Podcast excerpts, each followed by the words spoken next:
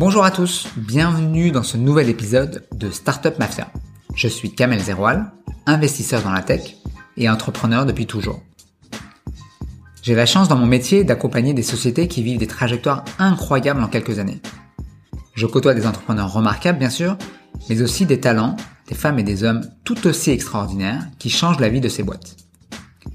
Je voulais à travers ce podcast décortiquer le succès de ces startups qui font la une de tous les journaux en mettant en lumière le travail colossal que cette garde rapprochée réalise. Nous écouterons leur parcours, leurs histoires, le rôle qu'ils jouent au quotidien. Une saison sera l'objet d'une seule startup, Blablacar, Swipe, Doctolib et bien d'autres, et chaque épisode sera l'occasion de découvrir et de mettre en lumière une personne clé. Son CPO, son Head of Sales, son directeur marketing, son chief of staff, qui ont rejoint l'aventure et qui contribuent de manière instrumentale à faire grandir cette startup et à en faire un succès. Tous ces angles, tous ces points de vue, nous donnons une lecture différente de comment ces startups arrivent à scaler grâce à ces talents. Excellente écoute à tous.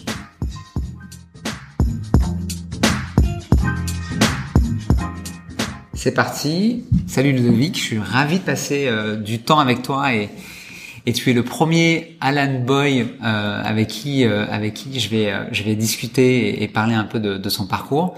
Donc la première question très classique pour que tout le monde sache qui tu es, bah parle-nous, donne-nous ton, ton état civil.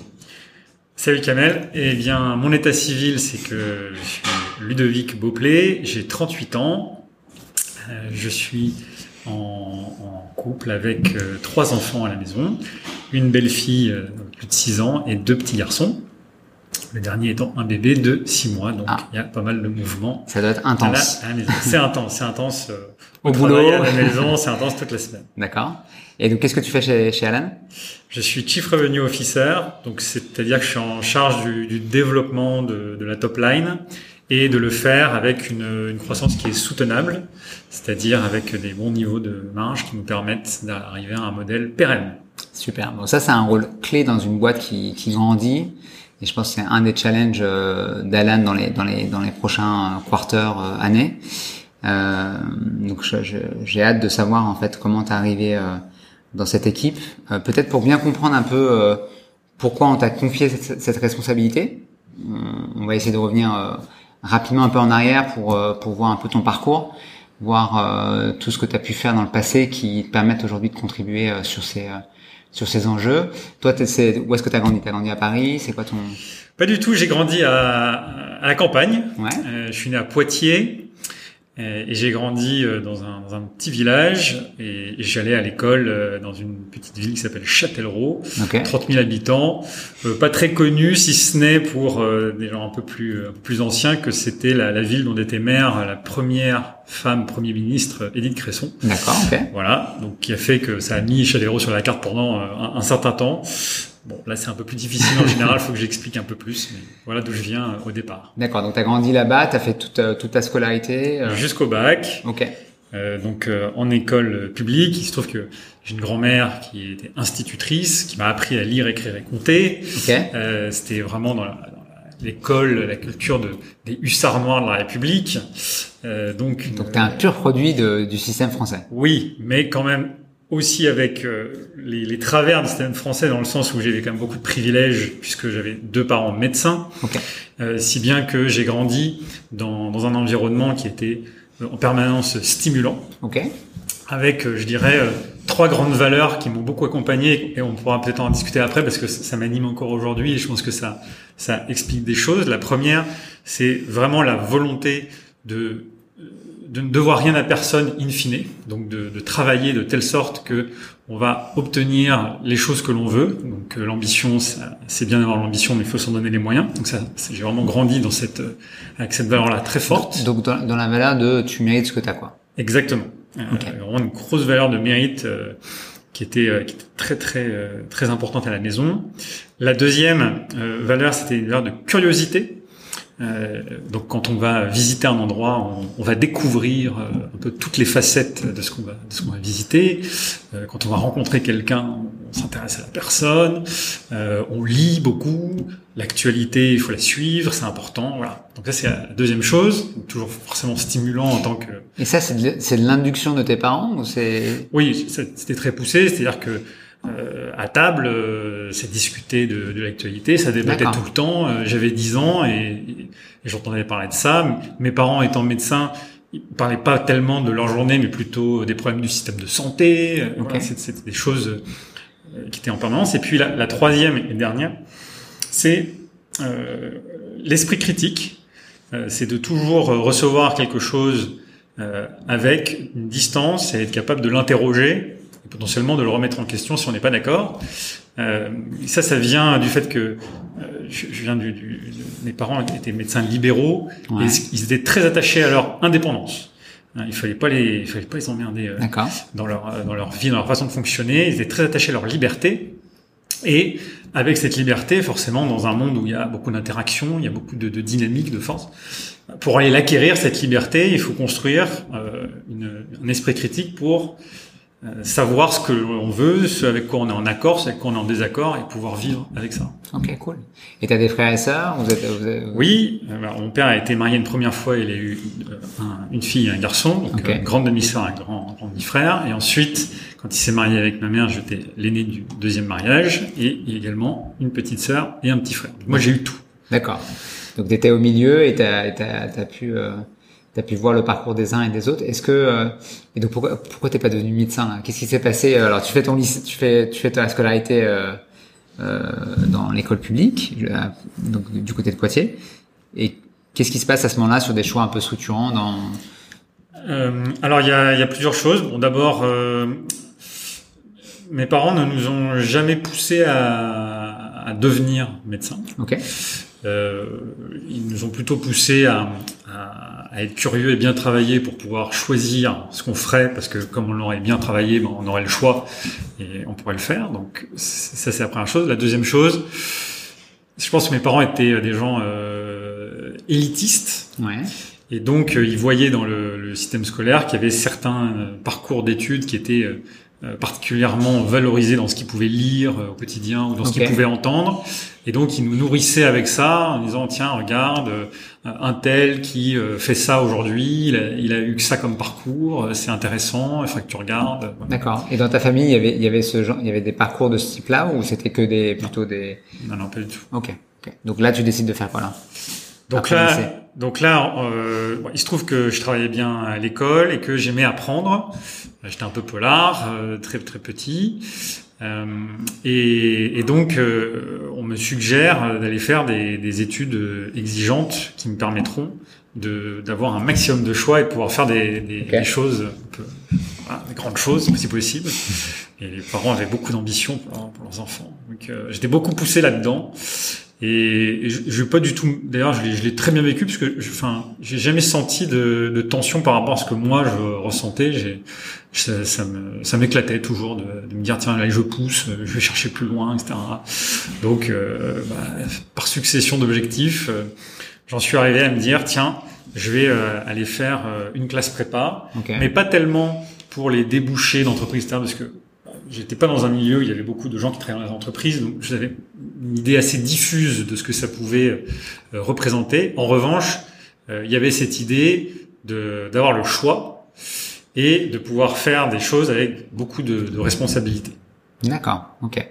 Donc euh, où est-ce que tu l'as fait euh, Où est-ce que tu fais ta prépa? Donc là, je monte à Paris, Ok. je vais en prépa à Stan, Mhm. Euh, Scientifique ou commercial commercial, Ok. euh, en prépa à Stan, pour euh, une raison extrêmement prosaïque qui est qu'il y a un internat juste à côté de la gare Montparnasse qui me permet de rentrer chez les parents plus rapidement. Voilà le- les critères de choix. C'était- c'est- pragmatique. C'était très pragmatique. Et, et donc là-bas, j'ai fait deux ans de, de prépa et je, je rentre derrière à HEC. Ok. Donc HEC, c'est un, c'est je pense un univers qui s'ouvre à toi, qui est totalement différent de ce que tu as vécu dans le passé. Comment euh, comment tu comment tu vois euh, les bah, tous les chemins qui se dessinent à toi là? Qu'est-ce qui comment tu raisonnes à ce moment-là? Alors à ce moment-là, euh, honnêtement, je suis un petit peu euh, débordé parce que je découvre. Et et je suis d'autant plus euh, débordé que je, rencontre, je me rends compte en, en discutant avec euh, des co-religionnaires qu'il y a beaucoup de co-religionnaires qui, eux, sont pas du tout débordés. C'est-à-dire qu'ils savent très bien où ils sont, ils savent très bien à quoi ça sert de faire euh, ce qu'ils font, et euh, ils ont déjà des plans en, en tête. C'était un moyen, quoi. Et exactement. Mais vraiment, ils étaient...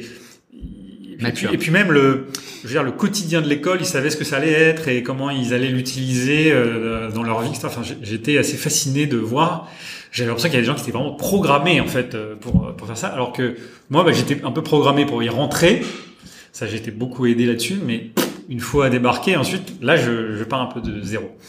Et, euh, Et tu rentres dans une vie de débauche ou pas du tout? Eh ben, écoute, euh, j'ai pas énormément travaillé, je sais, mais en revanche, j'avais un j'avais un projet euh, qui me tenait à cœur. Ça, je, je l'ai découvert assez vite en, en rentrant dans l'école et qui résonne avec euh, ce que c'est ma grand-mère, c'est qu'il y avait une, euh, une, association qui donnait des cours de soutien scolaire en banlieue. Ouais. Et je me suis dit, ah bah, ça c'est quelque chose qui me plaît bien, parce que déjà je connais pas du tout le monde de la banlieue, et ensuite euh, ça me fait comment dire, ça m'animait. Alors est-ce que est-ce que c'était quelque chose de, de profond ou est-ce que c'était juste côté de bonne conscience Enfin, j'en sais rien.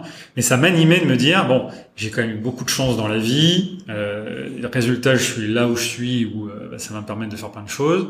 Et il y avait cette idée de dire tiens, je vais essayer de rendre un petit peu euh, parce que là, la balance elle est quand même un peu déséquilibrée. Euh, et donc je vais essayer de, de, rendre un petit peu ce que tout ce que j'ai reçu. Et euh, évidemment, ma grand-mère étant institutrice, il y avait ce côté aussi transmission qui me, qui me disait bien.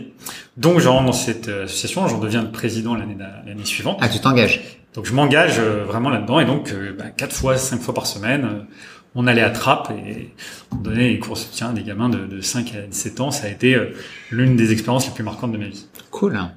Donc, tu fais ça, ça, ça connecte des points, ça donne beaucoup de sens à, à ton histoire, qui t'es, à comment redonner du sens aussi dans une dans une business school euh, dans lequel tu as perdu un peu le c'est une nouvelle réalité donc finalement tu as, as, besoin de retrouver euh, tes marques. Et donc et donc qu'est-ce que tu fais euh, comme stage et, et c'est quoi ton premier job euh, à ce moment-là? Alors justement comme j'ai vraiment aucune idée de ce que je veux faire mais que je vois bien que j'aime bien enfin comment dire euh, J'aime bien qu'on me propose euh, quelque chose à, à, régler, euh, quel qu'il soit, et à, me plonger dedans, ce côté un peu curieux, touche à tout. Euh, je me dirige assez, assez naturellement vers le conseil à ce moment-là, puisque, enfin en tout cas c'est ce que j'entends lorsque je demande autour de moi, on dit que c'est probablement là où je m'engage le moins dans une direction en, en démarrant, parce que je vais toucher à tellement de choses différentes que je vais avoir l'occasion sur place, un peu par empirisme euh, de, de, sentir un peu ce qui me ce qui m'anime de ce qui m'anime moins. Et donc je fais euh, plusieurs stages dans le dans le conseil. Et par la suite à la fin d'école je rentre en cabinet de conseil en stratégie okay. chez Bain. Ouais. Euh, où véritablement là je, je, suis confronté au monde de, de, de l'entreprise et je comprends beaucoup plus ce qui ce que va être le, le contenu d'une vie professionnelle dans, ce, dans cet environnement-là. Et je, je, touche à énormément de choses. Et donc là, je vais commencer à, à forger un petit peu euh, des convictions sur ce que, sur ce que j'aime faire. D'accord. Donc tu commences à accompagner des clients dans des, dans des enjeux stratégiques. Est-ce oui. qu'il y, est y, a des verticales dans lesquelles tu, tu te spécialises pas tellement. Euh, au contraire, euh, j'avais envie d'en essayer plein. En revanche, euh, c'est plus fonctionnellement qu'il y a une certaine nature de, de sujets euh, qui m'ont davantage plu. Et c'est vrai que j'aimais plus les sujets de top line que de bottom line. J'aimais plus les sujets de croissance que de rationalisation. Et j'aimais plus les sujets où il y avait de l'innovation que les sujets où on était dans l'ultra efficience quoi, et l'ultra rationalisation. Okay. Euh, et donc, du coup, je me retrouvais un peu plus dans des missions de médias ou de télécom ou euh, d'industrie un peu innovante. Ou de... Mais c'était beaucoup de secteurs différents, mais il y avait un peu à chaque fois ces, ces notions-là. Et un peu plus tard, au bout de deux trois ans, dans mes deux dernières années, il y a eu ce côté euh, où euh, chez, chez, chez Bain, hein, le, il y a le Net Promoter Score, c'est tout un truc. Hein. On biberonné au, au, Net Promoter Score chez Bain, Profit from the Core, après une, ultra, une expérience parfaite sur son cœur de métier. On en, déduit, on en crée tellement de valeur qu'ensuite on peut construire autour de ça. Okay. Euh, et euh, je grandis vraiment là-dedans. Je travaille avec un, un partenaire qui s'appelle Domenico euh, Azzarello, qui ensuite a dirigé le bureau de Paris euh, et qui est énormément dans le NPS. Et donc je travaille sur l'activité client, la culture client, la satisfaction client, le, le côté delight de ah, j'ai des clients très contents, mais en fait je vais en faire des clients ambassadeurs. Et donc on, on accompagne des clients là-dedans euh, énormément. Et donc tu fais de, enfin combien, combien de temps tu fais du conseil chez Je fais quatre ans et demi. Et donc tu commences à faire du commercial aussi, j'imagine, chez, chez eux ou... oh, Non, ça commence un peu après. Euh, ok. Non, j'étais pas tellement confronté à cette partie-là. D'accord. Donc ton objectif quand tu parles de de satisfaction client, c'est surtout en fait faire un super job.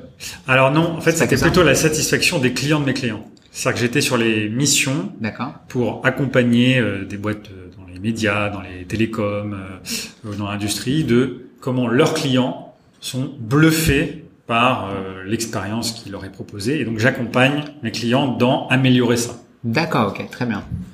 Ok, ok. Et, et j'imagine que tu, tu rencontres plein de gens avec des profils euh, différents à ce moment-là. Peut-être des gens qui t'inspirent plus que d'autres. Est-ce qu'il y a des parcours euh, Est-ce que tu te dis putain quand je serai grand, euh, je serai partenaire de Bain ou ou tu te dis peut-être pas pour moi? Alors non, je me dis pas ça, même si euh, enfin j'étais très très impressionné par euh, la personne de Olivier Marchal, qui était le, patron du bureau de Paris au moment où j'y étais. En tout cas les, premières années, où je voyais vraiment quelqu'un de, solaire qui arrivait de par euh, sa présence et son sens de l'histoire et aussi sa, sa capacité d'empathie phénoménale à embarquer soit une personne, soit une audience, soit un client en quelques minutes avec euh, une, un naturel désarmant. Donc ça, j'étais très impressionné de ça parce que pour le coup, moi, je, je me suis toujours, je, me suis jamais trouvé très bon euh, dans cette euh, là-dedans, et donc j'étais vraiment fasciné. C'est un peu comme quand on regarde Federer jouer au tennis. Ah, c'est non, on est fasciné, mais en fait, on sait qu'on pourra jamais le faire. Bon, voilà. et donc ça, ça a été une première personne. Ensuite, une deuxième personne qui a beaucoup compté pour moi, ça a été un de mes managers, euh, Jean-Charles Brandly, qui m'a ensuite recruté dans l'entreprise qui a, qui a suivi ah. et euh, qui avait des, des valeurs pareilles d'indépendance. Donc ça, je me suis retrouvé pas mal avec lui, qui était euh, très forte. Et donc il a fait vraiment, ses, il faisait vraiment ses missions à sa manière. Euh, donc par exemple, il avait une culture très forte d'aller chez le client énormément. Donc l'idée c'était vraiment de se de se mettre dans les équipes à un moment donné. Euh, au bout de l'idée, c'était au bout de 15 jours, les gens avaient oublié qu'il y avait Bain sur notre sur notre front et que on, on, bossait comme ça dans les open space avec les gens. On disait bonjour à Marie-Hélène en débarquant le, matin. Et, euh, et, et en fait, en, en, créant ça, on construisait tellement de goodwill avec les équipes qu'il y avait beaucoup d'échos positifs qui remontaient aux décisionnaires et aux commanditaires de de, la mission. Mmh. Et donc quand on rentrait ensuite en euh, dans les dans les sessions de, de présentation et de, de remise des, des, documents, en fait le, le, la mission était déjà gagnée à ce moment-là. Et, et ça c'est quelque chose qui m'a beaucoup apporté euh, et sur lequel j'ai enfin, j'essaie de garder. Euh, c'est son, play, son playbook quoi. Absolument. C'était son playbook. Et c'était pas tellement le playbook Bain d'ailleurs. C'était un petit peu différent de ce qui se faisait en général. Et où est-ce qu'il t'a embarqué alors? C'est quoi la, la Alors ils m'ont embarqué chez ce local. Ok donc ancien groupe Page Jaune. Donc l'histoire, euh, euh, quand je rejoins le, groupe début 2011, c'est que on a un groupe qui est donc à la base des annuaires imprimés, qui a vécu avec un monopole de fait. C'est pas un monopole de droit, mais c'était un monopole de fait. Il y avait que eux qui éditaient un annuaire. Et euh, avec des marges extrêmement confortables. On est fin 2007 et là, bon sens business, c'est l'excellent moment pour faire un LBO massif. Donc voilà une boîte qui avait un milliard de cash, ou comme ça, et qui se met à euh, s'endetter à mort, juste à, mais vraiment à la veille de la crise des subprimes. Mmh. Euh, donc évidemment, ça a été euh, une catastrophe parce que il y avait euh, une manne pour investir et construire ce qui aurait été les champions de demain dans ce métier, qui sont en gros les, les verticaux digitaux qu'on peut connaître dans la restauration, dans l'immobilier, dans le dans la santé. Voilà. Bon, je donne pas de nom, mais ils viennent, ils viennent facilement en tête. Et au lieu de ça, voilà une boîte qui s'endette à mort et qui du coup doit générer énormément de cash dans un contexte où la, où la concurrence est en train d'arriver massivement. Et donc, toi, t'arrives, euh, toi, t'en es où dans ta vie à ce moment-là? Quand tu, tu, rejoins ce local, t'es, t'es en couple, t'as des enfants, t'es... Alors, j'ai eu un, j'ai été en couple euh, et j'ai eu un, un, premier mariage. Ouais. Euh, pas m'étendre plus que ça sur sur sur ce chapitre très important de, de ma vie, mais euh, qui restera plus personnel, euh, si, si ça te va. Bien sûr, bien sûr. Euh, mais effectivement, à ce moment-là, je suis en, je suis en couple. Et, euh, et, globalement, en fait, je suis, je suis très très bien dans ma vie parce que j'ai vraiment grandi avec le conseil et avec et dans ma vie euh, personnelle sur des sur des dimensions sur lesquelles j'étais euh, beaucoup moins armé. À savoir, j'ai plus d'épaisseur psychologique, euh, j'ai plus beaucoup plus de facilité dans mes interactions sociales et dans la compréhension des enjeux autour de moi. Euh, donc, je, je, suis vraiment dans une phase où je, je suis en, je vais pas dire je suis en zone de confort, mais en croissance quoi. Mais voilà, là euh, je suis juste focalisé vers l'avant. Il y a, il y a rien qui euh, vient euh, polluer à droite à gauche. Donc tu rentres dans un contexte assez dur parce qu'un LBO ça demande de d'optimiser. Euh, et toi qui es dans la top line et l'hyper croissance, c'est l'exercice inverse. Exactement. Qui va sans doute d'ailleurs te servir euh, par ailleurs. Mais euh, donc, qu'est-ce qu'on te confie comme comme euh, comme mission là le, le, le partenaire de Bain, il, il, il prend euh, sous son aile pour pour pour euh, cruncher quel, euh, quel problème Donc quand il arrive, euh, Jean-Charles est directeur marketing euh, transverse de tout le pôle média. Donc il y a beaucoup de médias dans le groupe Page Jaune. Il y a, il y a Page Jaune, il y a le média Mappy, il y en a quelques ouais. autres. Ouais. Et donc c'est à, à, ce moment-là, en tout cas, ce groupe est vraiment un groupe média, c'est-à-dire qui génère des audiences avec la moitié des forces vives de l'entreprise, et puis il monétise cette audience avec l'autre moitié des forces vives de l'entreprise avec des forces commerciales ouais, phénoménales. Énorme, 2000 énorme. et quelques personnes ouais. là-bas. Euh, et donc l'enjeu, c'est d'arriver là-bas pour digitaliser massivement l'audience euh, que génère ce groupe, okay. pour ensuite la rendre au maximum monétisable online, pour que les ratios euh, terribles, voire terrifiants, qu'on pouvait constater sur le marché à l'époque, à savoir que quand on faisait à peu près 10 euros de chiffre d'affaires offline, euh, je parle en 2010, hein, ça, ça, devenait environ 1 euro online. Okay. Et donc avec toutes les crises des groupes de presse euh, et les équivalents du groupe Page Jaune à l'étranger qui étaient en train de tous s'effondrer. Ouais. Là, l'objectif, c'est d'arriver à construire un business model qui permet un transfert de valeur massif du offline, qui était encore la majorité du chiffre d'affaires quand je, quand j'arrive, vers du full online. Okay. Et donc moi, je travaille sur cette problématique-là. Ah ouais, donc un enjeu stratégique énorme. Ouais, ouais. Moi, c'était passionnant. hein. Et aussi, j'imagine aussi avec un, une restructuration euh, massive de, du people.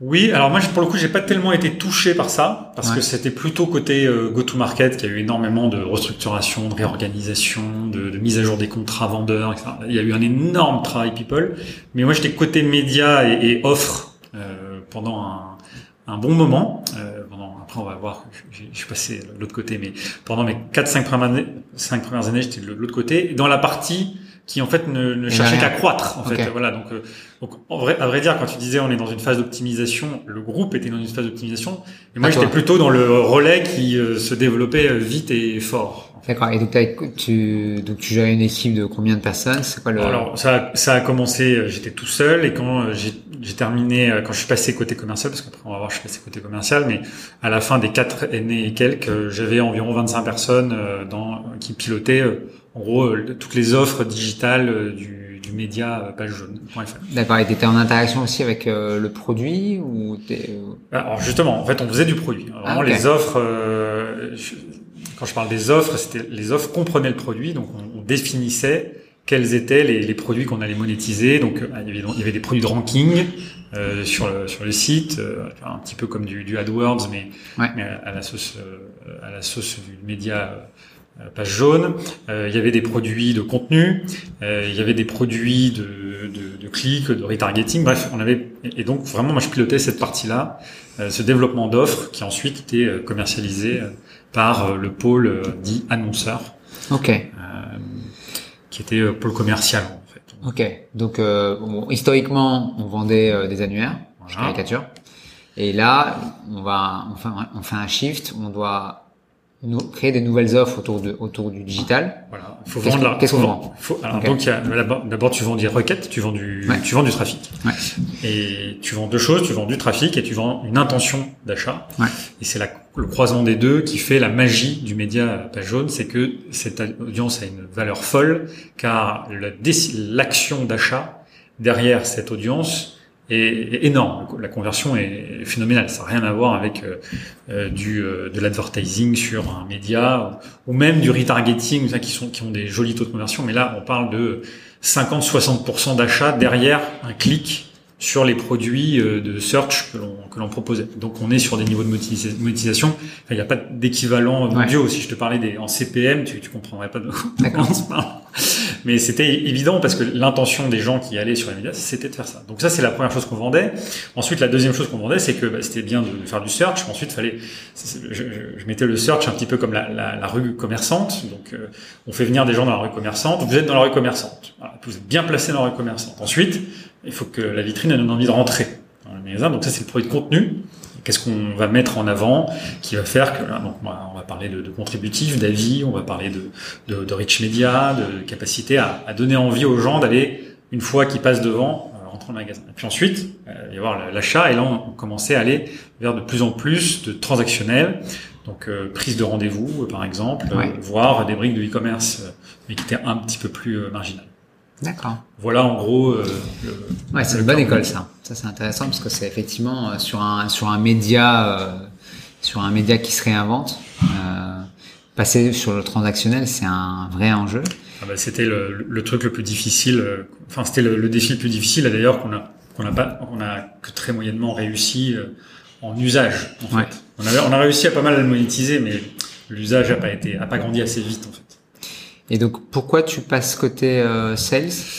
Alors c'est euh, une proposition du, DG délégué euh, à l'époque parce que ça faisait quatre ans et demi que je faisais ça. Et on n'a jamais fait le tour parce qu'on est en train de parler de changement de business model etc donc c'est très stimulant. Plus j'ai construit l'équipe.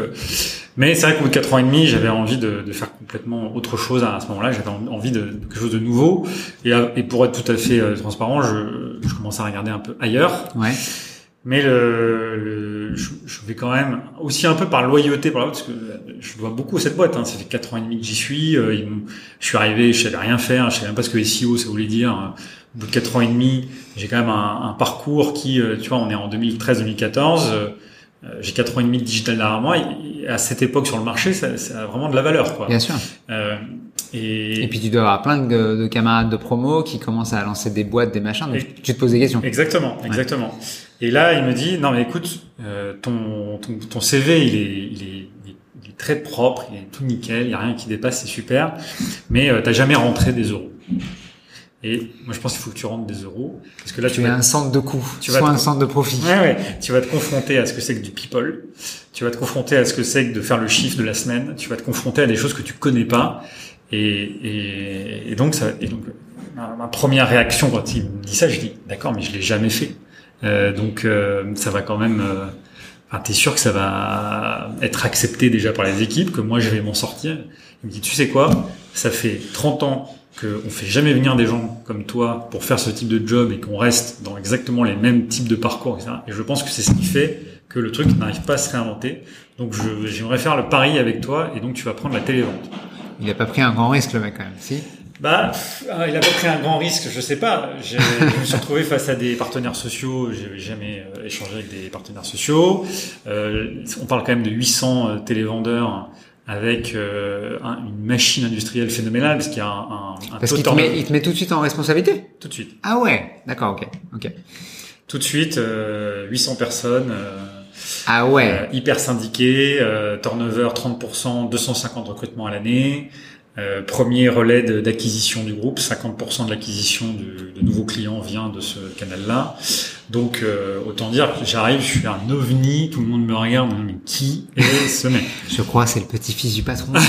non mais c'est un peu ça. Non mais il y avait ce côté par exemple, euh, on m'a clairement associé à c'est le poulain du DG délégué, du coup il a été parachuté. C'était il y avait vraiment le mot parachutage qui traîner dans les couloirs. Ok. Et donc tu arrives là-dedans. Toi, euh, comment tu, tu analyses la situation et comment tu commences à dire ok, voilà, je vois une équation qui semble. Bah déjà, j'essaie de comprendre le problème qu'il veut que je résolve, parce que euh, c'est très bien de prendre le rôle, mais qu'est-ce qui vous concrètement qu'est-ce qui vous... En fait, ce qui ce qui me présente est très clair et assez excitant. Il me dit c'est une usine à produire du nouveau client ouais. et à produire du churn. Donc générer des leads et les transformer. Voilà. Mais sauf que ça génère, en fait, les clients derrière ne sont pas du tout satisfaits.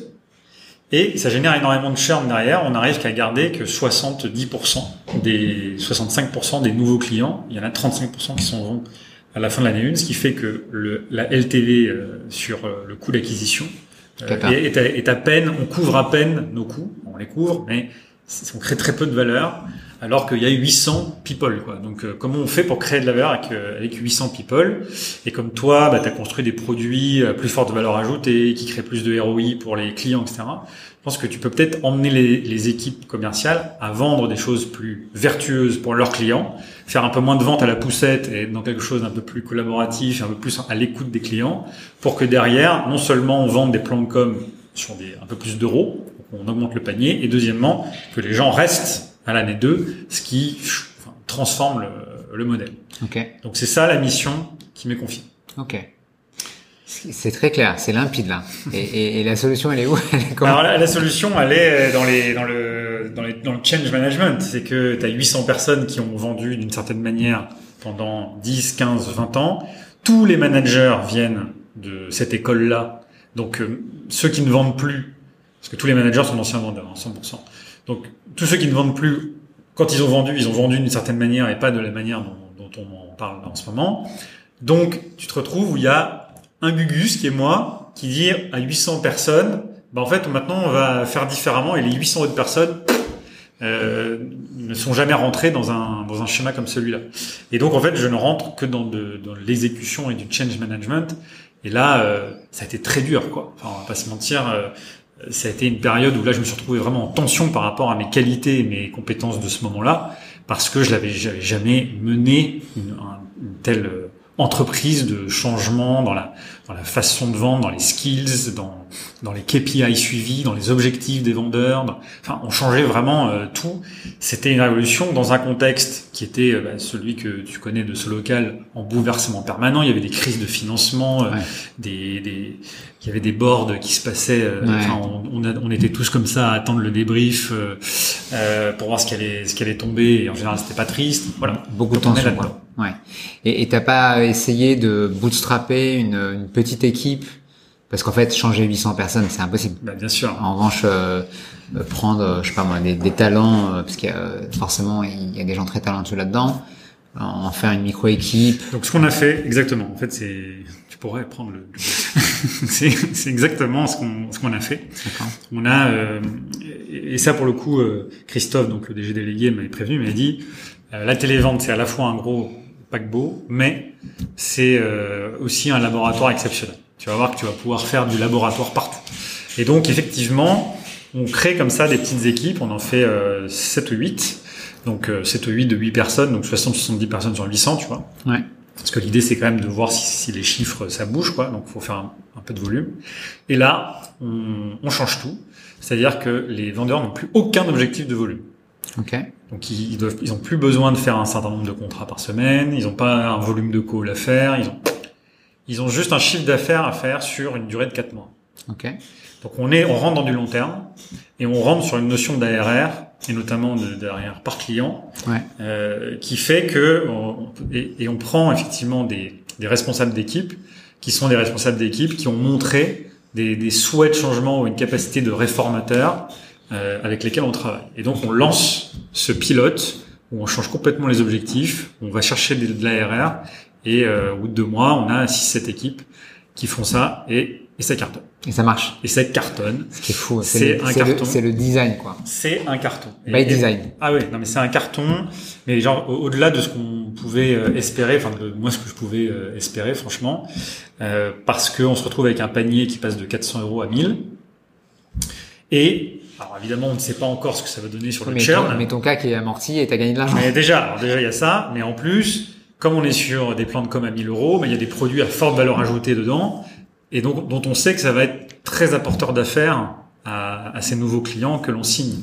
Donc là, on se dit euh, qu'il y a quand même une, une forte. On, on, suit évidemment le en tracking le nombre de clics qui qu'on arrive à leur envoyer, et on voit que c'est le jour et la nuit par rapport à un plan de com à 300 balles. Donc on se dit, bah oui, ces gens-là, ils vont, ils vont rester. En revanche, en volume de clients, bah évidemment, ça diminue fortement parce que le taux de transfo est beaucoup plus bas. In fine, en chiffre d'affaires, on est à plus 30%.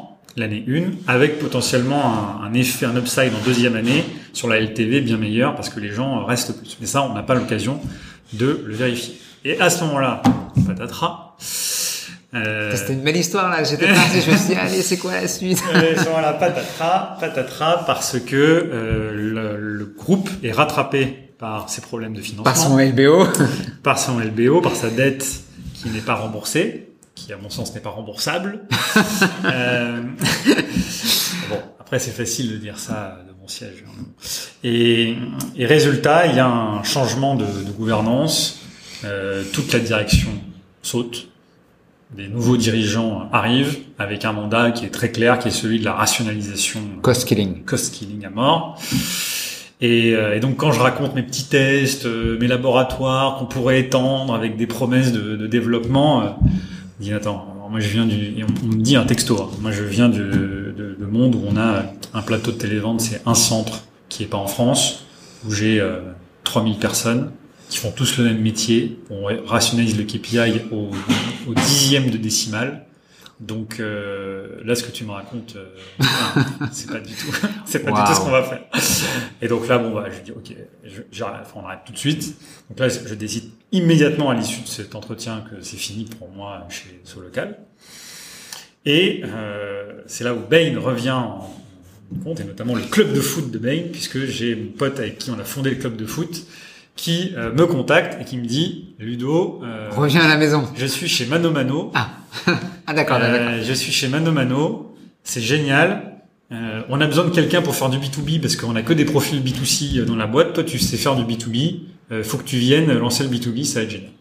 Et attends, Jean-Charles, il est resté ou pas? Il est parti peu après. D'accord, ok. Donc là, donc ça c'est un ami qui te veut du bien, quoi. Un ami qui me veut du bien, euh, Pierre Fournier. Hein, Pierre Fournier, vraiment. Merci, merci Pierre. J'ai déjà beaucoup remercié, mais je, je, peux encore le faire. Euh, et donc Pierre m'appelle et me dit voilà, on a euh, Mano Mano leader dans le bricolage sur Internet. Donc une verticale que Solocal aurait pu faire. Voilà, et, par exemple. euh, alors c'est quand même une marketplace, donc c'est un ouais. métier un peu différent, mais euh, ils auraient pu euh, travailler sur un autre. Ils modèle, avaient quelques, un, quelques un... leviers pour le faire. Ah bah, de toute façon, le, la, la, verticale habitat de manière générale, c'était le premier business de Solocal. Hein. Ça sûr. faisait 300 millions quand je suis arrivé. Et donc euh, Mano Mano en train de hacker le métier, le business du bricolage. Ils sont combien à ce moment-là 200 et quelques. Ah, donc la boîte est déjà bien lancée. Ouais, ouais. Clairement, ils ont fait euh, la levée qui les valorise à 200 millions à ce moment-là. Okay. Mais ils ont une espèce d'arlésienne qu'ils n'ont jamais lancée, c'est de faire la marketplace B2B, c'est-à-dire tous les travaux de rénovation pour les professionnels du bâtiment, ouais. qui est en fait un marché aussi gros que le bricolage, 200 milliards en Europe. Mais comme le premier marché sur lequel ils sont, il est tellement gros, il y a tellement de choses à faire, ils ont jamais fini par, ils ont jamais réussi à vraiment le prioriser, ils ont mis deux, trois petites ressources à droite à gauche. Et à un moment donné, ils se disent, bon, il y en a marre, là, on vient de lever, on vient de faire une belle levée, on a des moyens, cette fois-ci, on le lance vraiment parce qu'il y a un potentiel énorme. Et donc, on va recruter quelqu'un qui va faire que ça et piloter que ça. Et donc, je passe d'un rôle de, de leadership d'équipe de 800 personnes, avec euh, tout le côté un petit peu euh, statutaire que ça pouvait euh, avoir. Mais tu rentres pas là-dedans. Enfin, ça te... je, je, suis chef de projet. Mais vraiment, hein, je, je, suis chef de projet. Euh, il y a une personne au market qui était déjà là, avec qui euh, on a super bien bossé. Tu connais Pierre? Je connais Pierre, mais qui est sur le B2C à fond. Il me dit j'ai zéro temps pour toi. Et on débarque un peu à essayer de lancer un, un projet euh, chez Mano Mano. Ok. Et donc toi, ta, connaissance des startups à ce moment-là, c'est quoi le C'est c'est euh, elle est elle est de j'ai une, une, culture mais pas de contact. C'est-à-dire que j'ai pas de, de, réseau dans les startups je connais pas très bien le mais donc tu prends quand même le risque de dire je vais rejoindre un truc qui s'appelle Mano Mano parce qu'il y a mon père mon, mon pote? Non. Pas, évidemment je, je m'enseigne sur ouais. la sur la boîte. Enfin à ce moment-là on est sur une boîte qui vient d'être valorisée 200 et quelques millions. Elle fait quand même toute la presse économique euh, d'accord donc euh, c'est ce côté-là qui te rassure. voilà. Et, et, puis ensuite je rencontre Philippe de Chanville où euh, je suis quand même complètement bluffé par cofondateur, enfin l'autre aussi est bluffant d'ailleurs, je l'ai pas rencontré pendant le procès de recrutement, euh, je suis quand même complètement bluffé. Il me sort quand même pour la petite histoire. Euh, bon, euh, Ludo, j'ai pas besoin de toi pour mon premier milliard, mais c'est toi qui vas faire le deuxième. Bon, ça s'est bien vendu. allons-y, allons-y, allons faire des milliards. Euh, donc euh, c'est le côté commercial des, des, entrepreneurs, ils sont bons aussi. Mais du coup, je rejoins euh, Mano Mano, mais sans me poser la moindre question. Okay. Je sais que, et puis en plus, je sens que c'est c'est en train d'exploser, c'est le moment où il faut y aller et où je vais euh, découvrir un monde qui va être fabuleux et puis enfin dans lequel on va être juste dans la croissance, on va pas se demander combien il va falloir rembourser euh, à la prochaine échéance euh, aux créanciers euh, où on investit. Voilà, je, je me dis c'est ça va être génial. Ok, donc on te file un laptop, un stagiaire ou pas, et, et c'est parti. Et c'est parti. Et donc là, tu fais quoi et combien de temps et... Donc l'objectif, c'est de lancer une marketplace B2B la première année, idéalement en 3 à 6 mois. Bon, au final, ça aura été 9, mais de, de lancer euh, la, première année et euh, de, montrer euh, deux choses. Un, la pérennité, enfin la, capacité à séduire une clientèle professionnelle qui n'est absolument pas digitalisée. Ouais. Ça fait partie des métiers les moins digitalisés qui soient. On est à 5% de e-commerce sur l'achat de Oui, et puis t'as de des, fournitures des, les- des mastodons euh, old school, euh, plateformes et tous ces mecs-là qui sont... euh, qui sont monumentaux. C'est, Bah oui. euh, dans le bricolage, il y a le Roi Merlin et dans le travaux de rénovation, c'est Saint-Gobain. Euh, mais bon, dans les dans les deux cas, c'est des c'est, c'est costaud en face. Hein. Et puis, euh, puis c'est pas des mauvais concurrents. Ils sont ils sont bons quand même. hein. Euh, c'est une expérience offline, mais c'est une expérience offline qui a été ultra optimisée. Ah ouais, Ouais, c'est, ouais, ouais. c'est des modèles assez impressionnants. Mais clairement, il y a une clientèle qui est encore petite, mais en croissance, qui se retrouve pas dans ce modèle-là. Ok. Parce que c'est se lever à 6 heures du mat pour aller euh, dans l'agence pour remplir euh, la camionnette avant de partir euh, sur les travaux. C'est dans les grandes agglomérations se prendre des PV toute la journée de la camionnette qui est garée en, double fil ou sur les euh, ou sur des places non autorisées. C'est euh, j'ai oublié la pièce, il va falloir que je fasse l'aller-retour, il y a les, les embouteillages, je perds une heure et demie parce que pendant ce temps-là mon chantier avance pas. Donc il y a quand même tout un tas de pain sur lesquels on va venir euh, travailler très fort avec euh, avec cette marketplace. Et donc là, tu, t'as- tu vas construire une équipe euh, produit, parce qu'il faut là aussi imaginer des, Ouais. une offre. Donc là, il y a, y a bah, c'est- en fait, c'est transversal. Y tu a- vas faire le même métier. En fait, tu vas faire les deux métiers que tu as fait de côté euh, solo local. Alors c'était plus global que ça parce que là il y avait aussi une équipe commerciale euh, parce que dans le B2B euh, le cross channel c'est quand même important à un moment Ok. donné. Euh, donc tu as les paniers qui sont pas terminés, hop, tu, tu fais le callback, etc. Donc euh, tu as quand même euh, non non là j'étais vraiment sur toutes les dimensions. Donc le dans la, la marketplace, hein, y a- la première clé c'est le sourcing, il te faut un catalogue. Euh, ensuite il te faut une logistique pour acheminer les produits, il faut un site pour pouvoir les montrer et, et les acheter. Et puis il faut une, une expérience euh, post-vente pour régler les problèmes inhérents à un métier de, de marketplace. Et donc, je travaille sur l'ensemble de cette chaîne, mais vraiment en transverse. C'est-à-dire qu'il y a des, en fait, c'est un métier qui est déjà fait par Mano Mano, mais pas avec la même clientèle et pas avec la même expérience.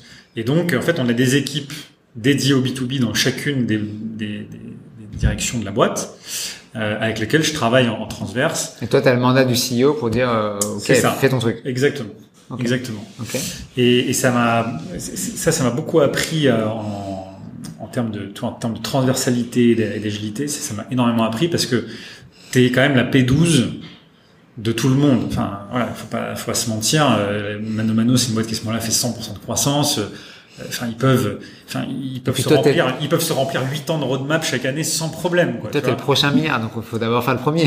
Oui, mais en fait, ce que j'ai compris en débarquant, c'est que le CEO, lui, était convaincu de ça, mais pas forcément euh, encore toute la boîte et qu'il y avait un, ah ouais. un- une promotion du, Du change. business et euh, enfin j'ai vraiment fait mon roadshow interne à un moment donné Ouais. pour que euh, on se dise autour de la table avec euh, le codir euh, juste on y va là parce que enfin sinon euh, on arrête tout hein. il y a une dizaine de personnes qui bossent là sur des slides c'est mignon mais on fait toujours pas de chiffre d'affaires euh, dernier trimestre on n'a pas priorisé le projet là vous voulez toujours pas le prioriser Ouais. Euh, on y va ou on n'y va pas mais là c'est le moment où on choisit quoi Ok. et, euh, et donc là, on décide d'y aller. Et là, franchement, les, les, les patrons, ils ont quand même cartonné parce qu'ils ont dit pendant trois mois, toute la boîte fait le B2B pour le, délivrer le B2B. Parce que forcément, on était dépendant de toutes les équipes. Hein. Il fallait que le product sorte, l'acquisition sorte, euh, le- l'expérience après-vente, euh, le catalogue. Il fallait que tout soit livré en, en même temps. Et donc, ils mettent on hold, Non. mais, mais quasi une partie énorme de la roadmap pour que pendant trois mois, on délivre Donc, tu, le, le tu B2B. deviens- tu deviens CEO du B2B de tout, de tout, de tout, de tout, non mais de tout le monde finalement. Oui, oui, enfin, non, mais, euh, Pendant trois mois. pendant trois mois. J'ai un mandat qui est, euh, qui est très clair, c'est trois mois. Et là, franchement, c'est un truc qui dans un groupe classique n'arriverait jamais ça. Ah parce ouais, qu'il y a trop de politique, trop de. Et là, Et là, tout le monde a joué le jeu. Et Tout le monde a joué le jeu, c'était phénoménal. Ouais. Et le truc défonce tout. Ça défonce tout. On fait, on voulait faire 20 millions la première année, on fait 35. euh, donc euh, c'est euh, c'est phénoménal. Donc là, je me dis, bah ça y est, je vais passer 10 ans chez Mano Mano. Et puis, bah là encore, petit gros- petit gros problème, c'est que sur le B2C, il commence à y avoir des choses qui qu'il faut régler, qui vont demander beaucoup d'investissement, euh, beaucoup de, de moyens, et on n'est pas prêt euh, à, les, à les faire. Donc, même si euh, on délivre d'excellents chiffres euh, la première année, euh, on va avoir des moyens pour l'année suivante qui sont très en deçà de ce qu'on on imaginait tous collectivement il y a encore quelques mois. Ok. Euh, et donc, je me rends compte qu'en fait, on va pas pouvoir faire tapis Ok. Sur le B2B sur le B2B. Ok. Parce qu'il y a le core business du B2C qui a beaucoup Qui de... difficulté. Ce serait un grand mot de dire ça parce qu'il continue de, Ok. de Qui- mais, qui- mais il y avait des enjeux de, de LTV, de, de, de repeat, enfin, qui, qui faisaient qu'il fallait beaucoup investir là-dedans. Et donc, bah, on se retrouve avec euh, un plan, je ne vais pas dire décevant, ce serait peut-être excessif de le dire, mais qui est pas à la hauteur de ce qu'on imaginait euh, encore quelques semaines avant le moment où on prend la décision sur la roadmap de l'année suivante. Ok. Et c'est à ce moment-là que je suis contacté pour euh, rencontrer Alan. Ok. Donc moi, j'avoue, je suis hyper déçu. Euh, à ce moment-là, peut-être un peu trop d'ailleurs, peut-être que j'ai été un peu excessif, mais quand même, euh, je nous voyais bien vraiment, euh, enfin, tuer le marché l'année d'après, quoi.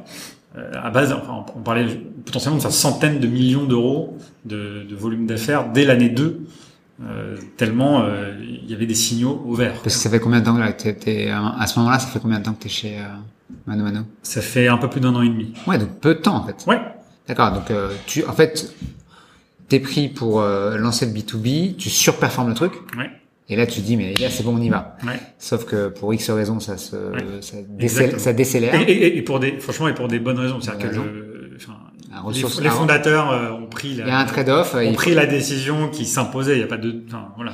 D'accord. Et donc toi, t'es forcément déçu parce que tu te voyais euh, faire x2 chaque année? Ah ouais, ouais, beaucoup plus, beaucoup plus. Fois, Et- fois trois, fois quatre, ouais. Et donc là, t'as, et comment, comment t'es contacté par, par C'est un ancien encore de, de Bain ou? Non, non, non, c'est un, un obscur cabinet anglo-saxon euh, Ok. qui me contacte. Je suis en vacances en plus, ça coupe un accent irlandais à couper au couteau. Je comprenais la moitié des trucs. Je dis bon, send me something. euh, Et là, je reçois le deck. Je vais ah c'est Alan. J'avais même pas compris au tel. Ok. Euh, et je, je lis le, le deck Alan. Alors pour le coup, je connaissais, dont je connaissais parce que je commençais à suivre l'écosystème, donc je voyais bien que c'était une boîte euh, qui, qui était en train de craquer quelque chose d'énorme. Et puis c'était le, le- la santé, donc c'est un truc dans lequel j'ai- j'ai gravité avec mes parents. Ouais. Je, je lis la presse, je me dis, mais ce job est génial. C'est génial.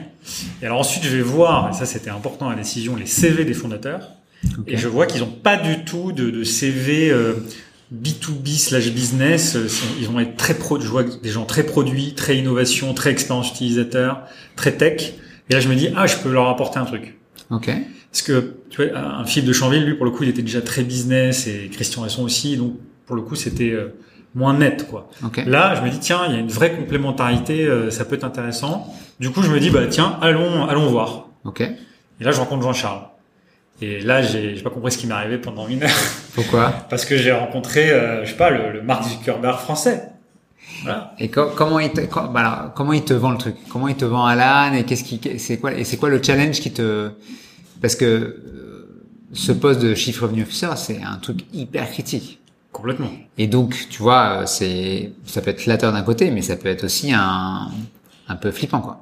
Donc, comment, comment, comment il te vend le truc pour dire que ça va bien se passer et que, Alors, c'est, c'est, c'est marrant la façon dont tu le présentes parce que alors, moi, je l'ai pas du tout abordé comme ça. d'accord, Euh, mais c'était, mais je pense que ça vient de la télévente. d'accord, C'est que je me suis retrouvé à la tête d'un énorme bousin hardcore, euh, hardcore, euh, dans lequel j'ai fait beaucoup d'erreurs d'ailleurs, mais du coup j'ai énormément appris. Et donc quand il me raconte à quoi correspond l'équipe euh, en charge des revenus à ce moment-là, euh, comment elle est structurée, etc., je- j'entends que des choses qu'il faut changer. ok, Et- mais du coup c'est déjà très clair dans ma tête en fait. Donc euh, je me dis bon, je vais, je vais vraiment les aider. Là c'est sûr. euh, on verra dans trois ans quand on aura atteint une autre dimension, et là peut-être que je serai un peu en tension stretchée parce que je saurais pas comment faire la, la suite, ce sera dans l'inconnu.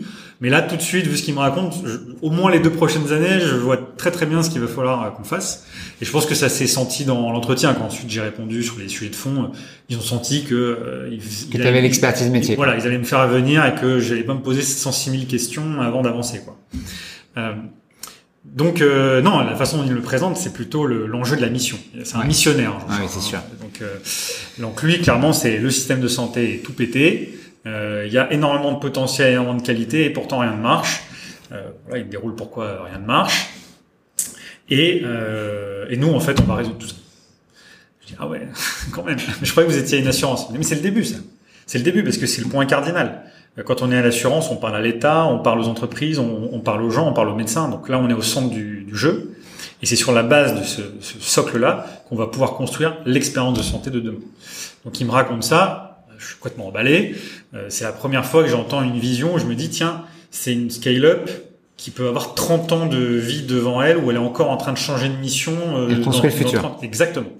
Euh, là, euh, par exemple, avec Mano Mano, je l'ai, moi, je l'ai moins vu ça. Ouais. J'ai vu plutôt un, un retailer, enfin, un, un, retailer, mais une marketplace qui était en train de hacker du retail, ok, mais je voyais pas le, le, le changement de paradigme.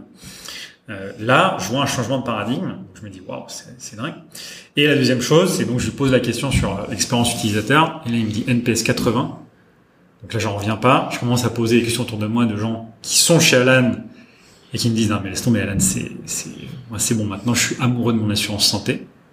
J'ai dit d'accord. Donc en fait euh, ils ont ils ont vraiment euh, ils ont tout ils ont de l'ordre entre les doigts ces, ces gens là faut faut que j'ai ce les job. il faut que j'ai ce job. Il faut que j'ai ce job. Donc il te, il te confie ce, ce job. voilà. Et là, ça ressemble à quoi tes, tes 100 premiers jours là? Tu rentres dans, dans... Est-ce que est-ce qu'il y a des tu soulèves le tapis, tu, tu découvres des trucs euh, peut-être décevants, ou au contraire, ça correspond à l'image de la mission que tu avais en tête, et effectivement le setup commercial est optimal, enfin optimisable on va dire. Et com comment comment tu découvres euh, les... alors quand j'arrive euh, la- Donc là on est on a on est on est à quelle euh, en quelle année là? Donc là j'arrive euh, il y a à peu près deux ans et demi Ouais. Il y a combien de personnes? Il y a 150 personnes chez Alan Ok. et l'équipe commerciale c'est 25 personnes et il n'y a pas de marketing Donc toi t'aimes bien les 100, tu vois, t'aimes bien, les, les boîtes de 100. ok. Ok. Euh, donc voilà, et il y a environ euh, 60 000 membres. Ok. Voilà. Ok. Donc c'est quand même une boîte qui est déjà en phase de d'accélération. Ouais. Euh, voilà. Et donc, euh, bah, quand j'arrive, euh, la première chose qui frappe toute personne qui arrive chez Alan, la première fois qu'on arrive, c'est la culture Alan. Ouais. Avant de parler de business, de l'équipe commerciale, d'où on en est, etc. là-dessus, c'est la culture Alan qui, qui est unique. Alors, on lit beaucoup de choses avant de la rejoindre, parce que c'est impossible de passer à côté quand on s'enseigne sur, sur l'entreprise. Mais j'ai pas pu m'empêcher, et d'ailleurs je me suis dit, tiens, j'ai j'ai vraiment fait euh, aveu de, de cynisme là-dedans, à savoir, à tous les coups, il y a beaucoup de communication autour de ça par rapport à ce que c'est en réalité. Alors, en fait, c'est en deçà de la réalité, ce que l'on peut lire sur, sur la culture Alan, c'est vraiment vécu exactement comme c'est décrit. Euh, et donc ça, c'est extrêmement nouveau et, et, et moi, je suis un peu paumé là-dedans au départ. C'est qu'il y a beaucoup de parce que parce que toi finalement dans, dans tes dans tes histoires, t'avais ce local, c'est assez, ça doit être violent par moment. Enfin, il doit y avoir une Très tension politique. très Très, politique. très politique. Ouais, Très, c'est- très c'est- politique. C'est un bousin énorme. Énorme. Je pense que Mano Mano, c'est du delivery hardcore de chez hardcore. Donc, moment donné, tu, Ouais, mais il y avait une, enfin, oui, alors c'était très dans le delivery, mais euh, c'était aussi un peu, euh, je sais pas comment dire. Il y avait un côté, euh, le, les, les fondateurs de Mano Mano, ils ont eu des expériences très désagréables dans leur vie euh, professionnelle, et ils ont, ils se sont dit, il faut vraiment que les gens ne ressentent pas ça dans la boîte qu'on va créer. Et donc il y avait énormément de, de bienveillance, c'était quelque chose qui était très Ah, très super. cultivé. Donc, euh, je j'ai pas senti ça. En revanche, euh, ce qui est sûr, c'est que c'était une boîte qui avait beaucoup de choses à faire, beaucoup de priorités, et pour émerger là-dedans et à un moment dire "Eh oh, coucou là, on, on avance", ça a demandé une énergie de, de pèlerin. D'accord. Ça, ça c'est sûr. Ça, ça a été un peu usant d'ailleurs au bout d'un moment. Donc, euh, donc t'arrives dans une, dans une boîte où une, une culture très forte, Très forte. bienveillante. Alors oui, oui, oui. Alors pour le coup, euh, il y a c'est Alan est une boîte très bienveillante et les gens sont très bienveillants les uns avec les autres. Il n'y a aucune politique, tout le monde veut que la boîte réussisse, tout le monde est actionnaire. Donc il n'y a, y a, aucun ce agenda personnel, rien du tout. Euh, en revanche, c'est une boîte qui a une exigence folle. Ça, c'est vraiment la boîte la plus exigeante dans laquelle j'ai travaillé, Bain compris, Mano Mano compris. La qualité des équipes est la plus incroyable que j'ai rencontrée en 15 ans de carrière. Ça, c'est très clair aussi. Donc, ça fout la pression. Ah ouais. Bah oui. Et, et, sans qu'ils en aient l'intention. Hein. Il n'y a pas de, de pression intentionnelle. C'est simplement, tu vois les documents qui sont délivrés, ils sont impeccables, c'est superbe, c'est hyper clair. Euh, voilà. Hein. Et derrière, bah, il y a quand même des feedbacks pour l'améliorer qui sont hyper brillants. Et là, je ça, wow. ah oui, d'accord. Il va falloir, euh, va falloir bien travailler pour euh, pour atteindre le niveau. Donc donc oui, il y a, y, a, y a ça qui arrive. Et, euh, et la deuxième chose, c'est qu'il y a cette culture de l'écrit qui, est, qui est forte. Et c'est vrai que moi, je suis plus à l'aise à l'oral qu'à l'écrit. Et donc, je me dis, tiens, là, je vais être en tension. Il va falloir que je, je me développe là-dedans. Et effectivement, ça m'a pris euh, du temps pour euh, être. Il y a des gens qui sont beaucoup plus à l'aise à l'écrit qu'à l'oral euh, chez Alan, mais, mais moi au départ c'était pas le cas. Et donc il a fallu que je, je fasse évoluer ça. Et puis ensuite il y a des aspects de la culture moi que j'ai adoré où j'en revenais pas et notamment la transparence. On sait tout ce qui se passe dans cette boîte. Il y a rien de secret, il y a rien de caché. Euh, les discussions avec les investisseurs, les potentiels rachats, euh, les sujets de performance, les reviews, les salaires, tout est sur la table, tu sais tout, t'es stagiaire, t'as deux heures d'expérience chez Alan, t'as accès à tout. Et, et, en fait, ça, ça crée une, une énergie et un sentiment de d'appartenance à l'équipe que je n'ai que j'ai jamais vu euh, ailleurs. Ça, ça c'est c'est unique. C'est super. Donc ça, ça c'est le truc qui te bluffe le plus. Ouais. Et d'un point de vue euh, opérationnel, ouais. quand tu rentres un peu dans le dur du euh, de la top line et, de tout ça, comment comment comment tu vis les choses? Comment tu te structures? Comment tu Alors je trouve que clairement l'organisation n'est pas au point d'un point de vue commercial. Ouais. Euh, il y a euh, il y a 25 personnes qui sont pas très bien organisées. On attaque plein de segments de marché euh, un, qui me paraissent un peu aléatoires dans le choix qui ont, qui ont été faits. On a des niveaux de performance erratiques d'un sales à un autre. Donc, je vois quand même beaucoup de basiques qui ne sont pas là. Okay. Et donc là, je, je, passe mes trois premières semaines à dire on va mettre en place juste des, des principes et des, et des, règles de fonctionnement pour qu'on y voit clair. Okay. Donc on va mettre des KPI, euh, on va mettre une organisation, on va choisir nos batailles et nos marchés. Donc là, tu retrouves un peu ton, ton, ton XP de de ta squad de, de solo local là. Complètement. Tu, tu, tu, redémarres avec une, une feuille blanche. Quoi. Complètement, complètement. Okay. Il, y a, il, y a, vraiment ce côté-là. Euh, à ceci près qu'il y a quand même déjà une équipe en place. Okay. Et donc ça, bah, typiquement, quelque chose que j'avais mal fait avec la télévente, qui était, j'avais pas passé assez de temps à écouter les gens de la télévente. Je l'avais fait, mais en fait, j'étais pas allé assez en profondeur pour, euh, j'avais pas gratté la surface pour comprendre en fait ce qui se passait en dessous. Là, j'ai passé beaucoup de temps ici, j'ai rencontré tout le monde en one-one, euh, j'ai un peu tiré les, les verres du nez de tout le monde pour comprendre ce qui se passait bien, ce qui se passait pas bien. Et en fait, ce que j'ai découvert, c'est qu'il y avait quand même un potentiel phénoménal dans cette équipe. Donc, ah, ils avaient, ils les talents, tu veux dire ouais. ouais. Ils avaient recruté des stars. Ça c'est bien.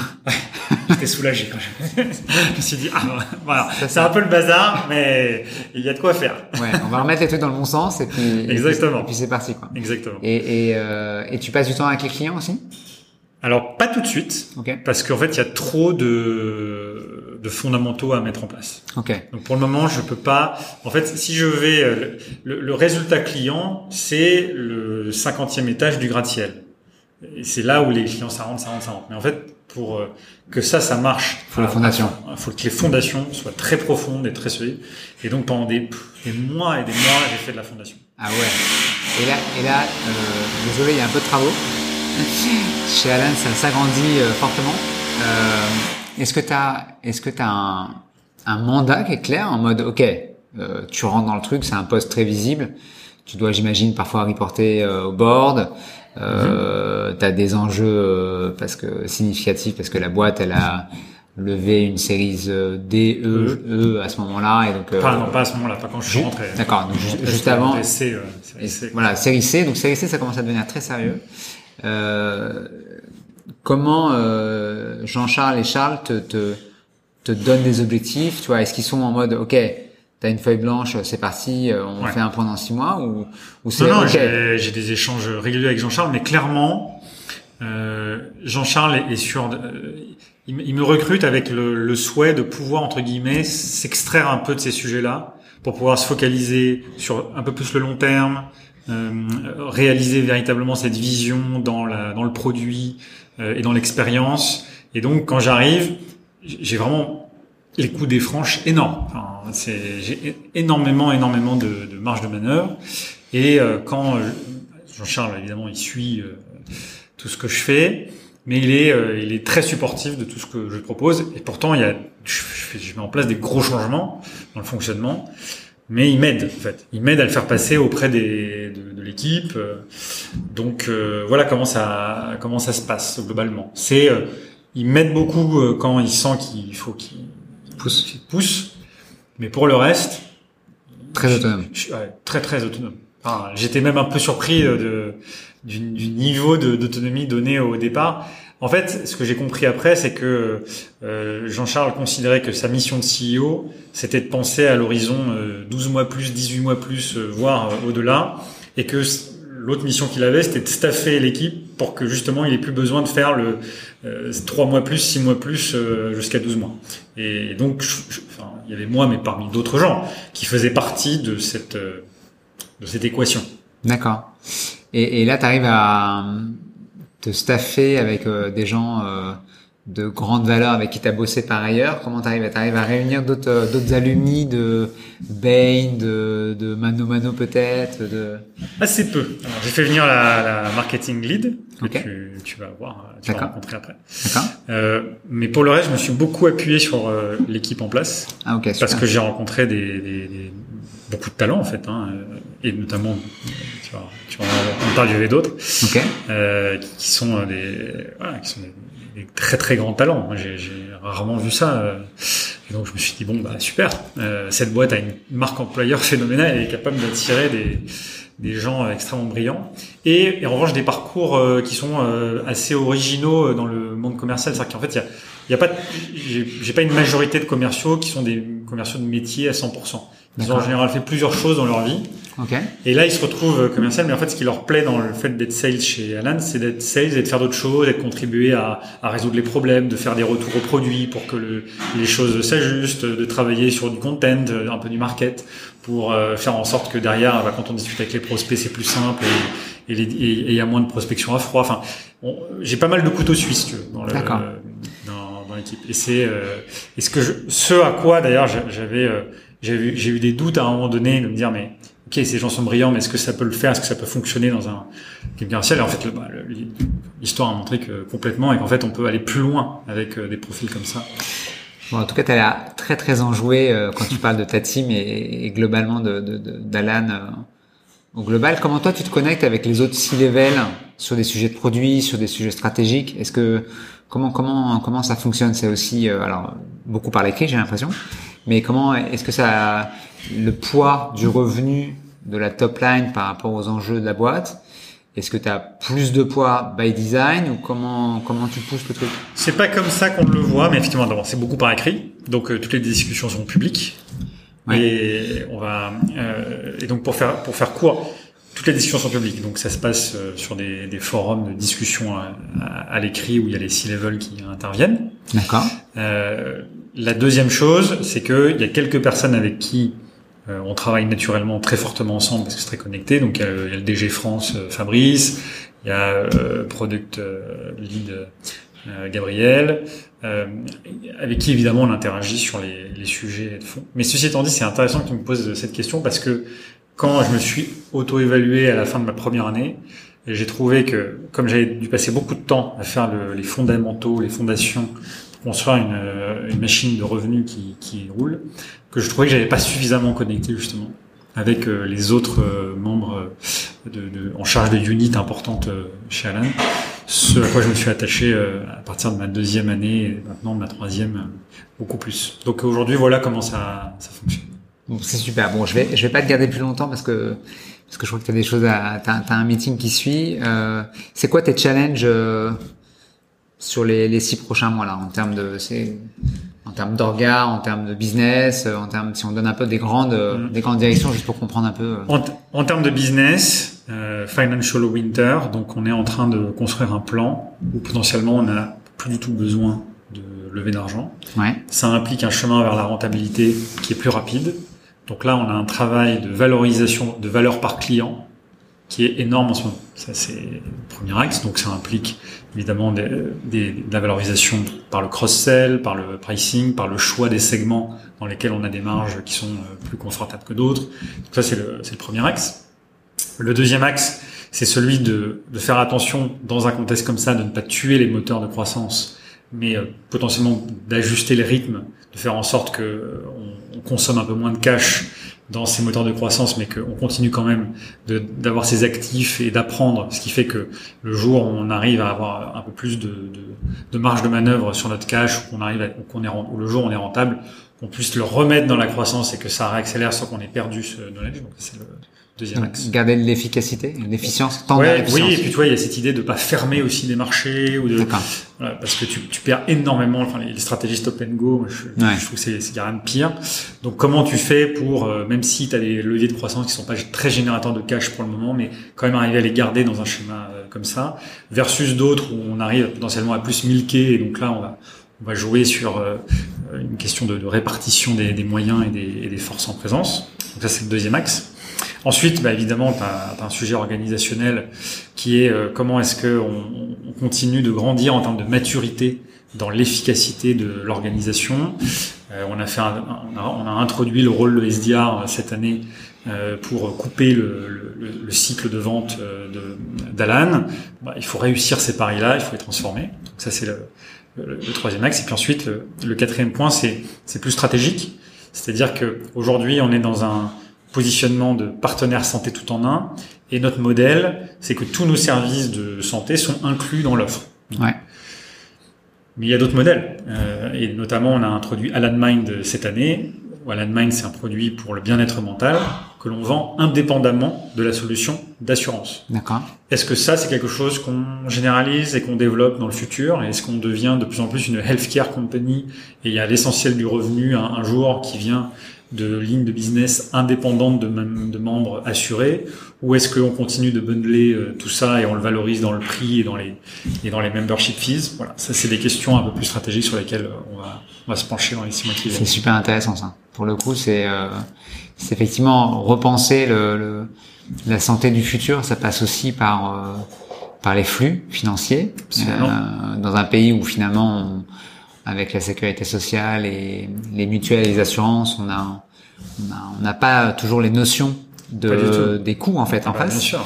Ça c'est un vrai enjeu et puis la transparence d'Alan par rapport à tout ça et, et rentrer dans le détail pour euh, repenser euh, la manière dont les les, les usagers euh, utilisent ces services, c'est un super c'est un super sujet. C'est passionnant, on s'éclate chez Alan, on s'éclate. Bon, un grand merci Ludovic de merci ce temps. à toi. On a passé un bon moment. C'était super. Et puis bah, je te dis bah, longue vie à Alan. Merci, merci. À très bientôt. Un grand merci pour votre écoute. J'espère comme moi que vous avez passé un agréable moment avec ce talent. N'hésitez pas à partager cet épisode de Startup Mafia autour de vous. Je vous dis à très bientôt pour un nouvel épisode ou une nouvelle saison. Ciao ciao